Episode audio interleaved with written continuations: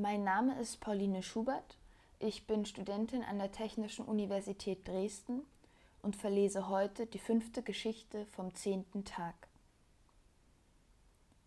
Madonna Dianora fordert von Herrn Ansaldo im Januar einen Garten so schön wie im Mai.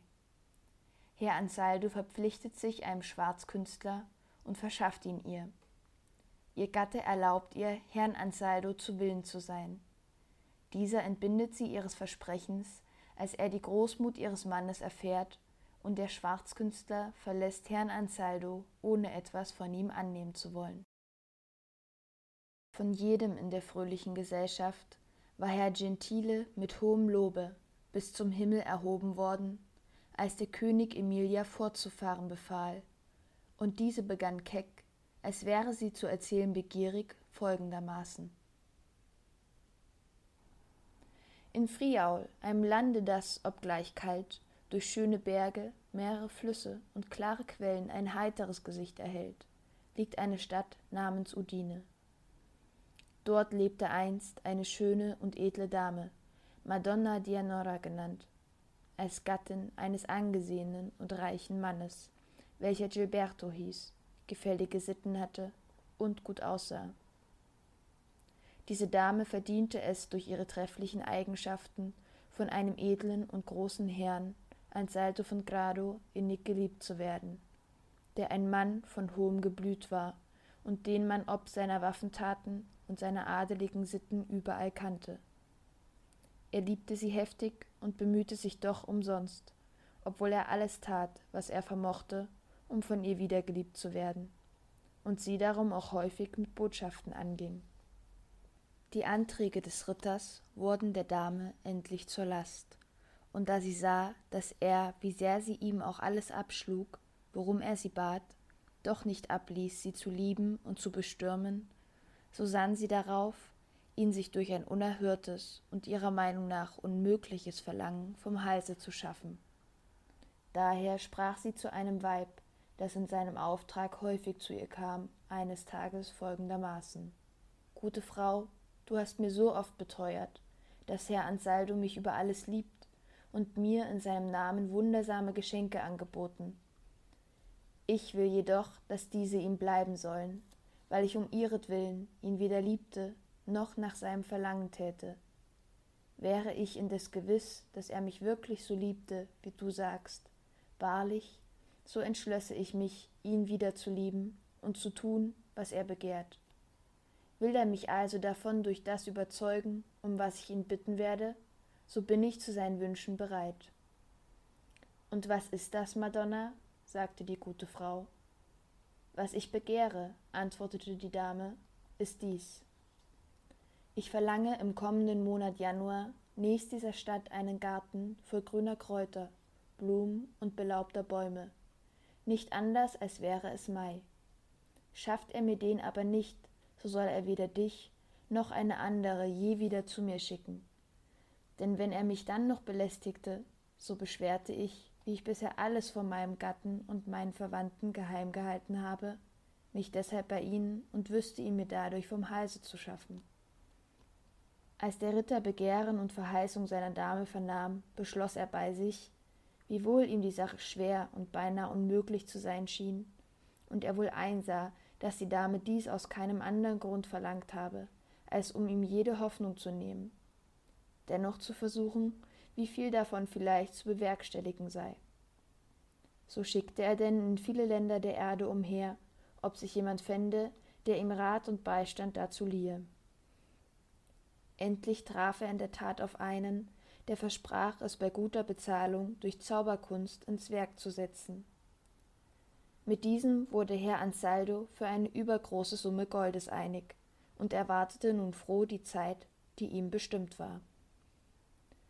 Als diese erschien und die Kälte sehr groß, auch alles rings mit Eis und Schnee bedeckt war, brachte der kundige Mann in der Nacht, auf welche der 1. Januar folgte, es mit seinen Künsten dahin, dass, wie die bezeugten, die es mit ansahen, am Morgen auf einer schönen Wiese nahe bei der Stadt einer der schönsten Gärten, die je gesehen wurden, mit Kräutern, Blumen und Früchten aller Art erschien. Kaum hatte Herr Ansaldo diesen mit Freuden erblickt, so ließ er von den schönsten Früchten und den prächtigsten Blumen, die darin waren, pflücken und diese heimlich seiner Dame überreichen. Zugleich lud er sie ein, den von ihr verlangten Garten anzusehen, damit sie daran erkennen möge, wie sehr er sie liebe. Dann aber möge sie sich auch ihres gegebenen und mit einem Schwur bekräftigten Versprechens erinnern und Sorge tragen, es demnächst als eine Frau, die zu ihrem Worte steht, zu erfüllen. Als die Dame die Blumen und die Früchte erblickte und schon viele von dem wunderbaren Garten erzählen hörte, fing ihr Versprechen an, sie zu reuen. Allein, trotz aller Reue, begab sie sich doch begierig, so Außerordentliches zu sehen, mit vielen anderen Damen der Stadt hinaus, den Garten zu beschauen, und nachdem sie ihn nicht ohne Erstaunen gesehen und sehr gelobt hatte, kehrte sie, trauriger als je ein Weib war, nach Hause zurück, indem sie bedachte, wozu sie hierdurch verpflichtet sei. Und so groß war ihr Schmerz, dass sie ihn nicht zur Genüge in sich verbergen konnte. Die Folge war, dass ihr Gatte ihren Schmerz bemerkte und den Grund auf das Bestimmteste von ihr zu hören begehrte. Lange verschwieg ihn die Dame aus Scham, zuletzt sah sie sich jedoch gezwungen, ihm alles, wie es sich zugetragen hatte, zu bekennen. Als Gilberto dies hörte, geriet er anfangs in großen Zorn. Dann aber erkannte er die lautere Absicht der Frau, weshalb er seinen Zorn verbannte und mit reiferem Entschlusse zu ihr sprach Dianora, irgendeine Botschaft solcher Art anzuhören oder unter irgendeiner Bedingung über die eigene Keuschheit mit einem Dritten Verträge zu schließen, heißt keineswegs als eine verständige und sittsame Frau handeln.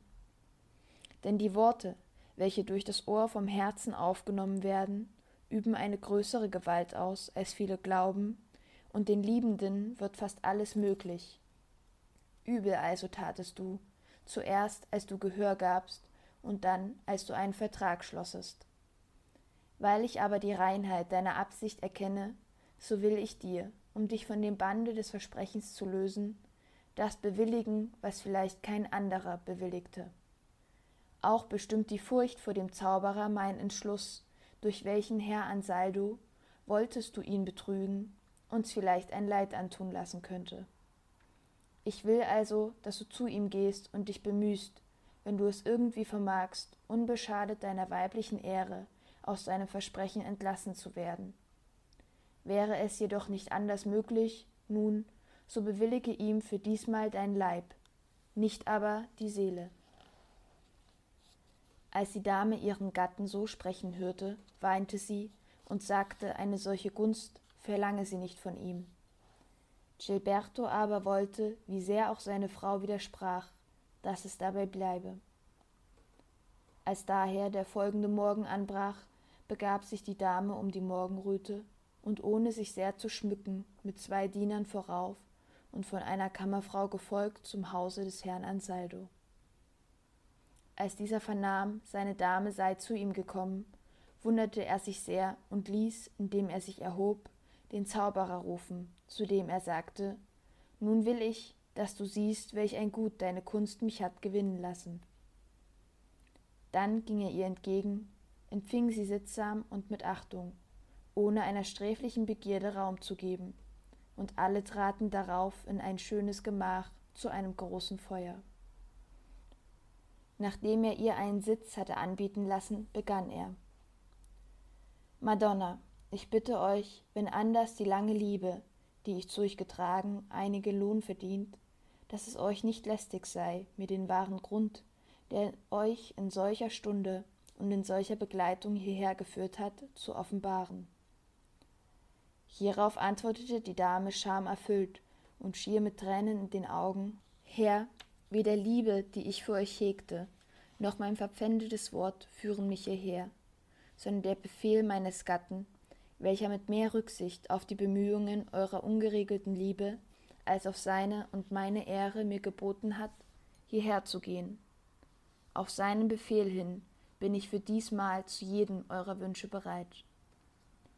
Hatte Herr Ansaldo sich schon anfangs gewundert, als er hörte, die Dame sei gekommen, so wunderte er sich jetzt noch viel mehr, und bewegt von Gilbertos Großmut fing seine Glut an, sich in Mitleid zu verwandeln, und er sprach Madonna, da dem so ist, wie ihr sagt, so möge es Gott nicht gefallen, dass ich der Verderber der Ehre dessen sei, der mit meiner Liebe ein solches Mitleid hatte. Darum will ich euch, solange es euch gefällt, hier zu verweilen nicht anders behandeln, als wenn ihr meine Schwester wäret. Und sobald es euch genehm ist, möget ihr frei von hinnen gehen, jedoch so, dass ihr eurem Gemahl für so viel Edelsinn, wie er ihn heute mir gegenüber bewiesen hat, den Dank sagt, der euch angemessen scheint und mich für alle Zukunft als euren Bruder und Diener betrachtet. Als die Dame diese Worte vernahm, sprach sie froher denn je. Erwog ich eure adeligen Sitten, so konnte ich nie glauben, dass mein Kommen zu etwas anderem führen könnte als zu dem, was ich euch jetzt tun sehe und wofür ich euch immer da verpflichtet sein werde. Dann nahm sie Abschied und kehrte, ehrenvoll begleitet, zu Gilberto zurück, dem sie alles erzählte, was geschehen war. Eine enge und treue Freundschaft aber verband diesen von nun an mit Herrn Ansaldo. Auch der Schwarzkünstler, dem Herr Ansaldo jetzt den versprochenen Lohn auszahlen wollte, sagte, nachdem er die Großmut Gilbertos gegen Herrn Ansaldo und die Ansaldos gegen die Dame mit angesehen hatte, Verhüte Gott, dass, da ich Gilberto mit seiner Ehre und euch mit eurer Liebe freigebig gesehen habe, ich es nicht auch mit meinem Lohne sei.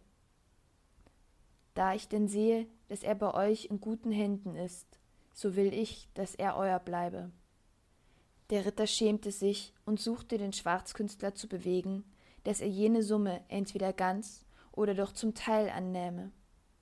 Doch da sein Bemühen ohne Erfolg blieb, empfahl er den Zauberer, der nach dem dritten Tage seinem Garten wieder weggeschafft hatte und nun abreisen wollte, Gott und blieb, nachdem er aus seinem Herzen die begehrende Liebe zu seiner Dame verbannt hatte, von ehrbarer Zuneigung entflammt zurück. Was sollen wir nun hiervon sagen, ihr liebevollen Mädchen?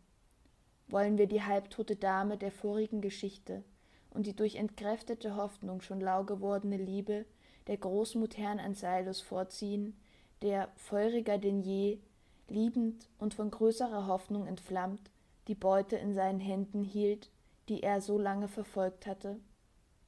Töricht schiene es mir anzunehmen, dass jene Handlung der Großmut mit dieser zu vergleichen sei.